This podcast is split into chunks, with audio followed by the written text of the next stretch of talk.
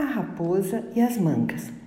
Era uma vez, em uma pequena cidade do interior, um homem que, durante certo período do ano, quando as mangueiras davam frutos, se dedicava a pegar diariamente as mangas maduras que surgiam na árvore em frente à sua casa.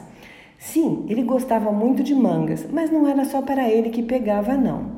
Ele compartilhava com quem gostava da fruta. Dava sempre para quem passava admirando a árvore. Mas a sua maior preocupação é que as pessoas que não gostavam muito da natureza atirassem pedras para pegar as mangas e machucassem as belas árvores. Por isso, assim que as mangas começavam a ficar maduras, ele rapidamente colhia.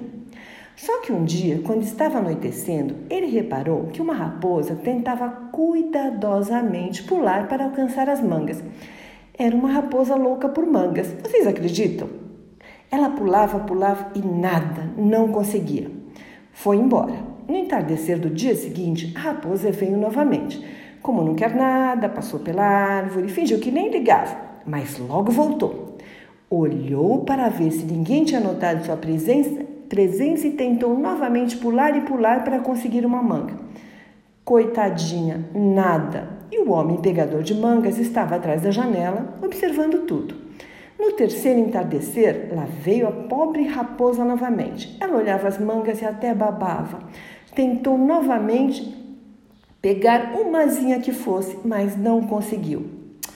Então ela olhou profundamente para as mangas e disse, muito decepcionada: Ah, não tem importância, estão todas verdes mesmo. Que mentira!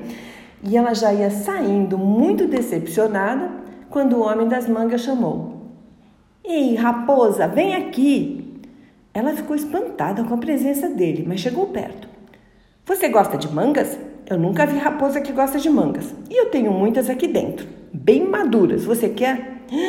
Nossa, a raposa ficou feliz, muito feliz, os olhos brilhando e salivando de tanta vontade de comer mangas. Claro que eu quero, quero muito, disse a pobre raposa.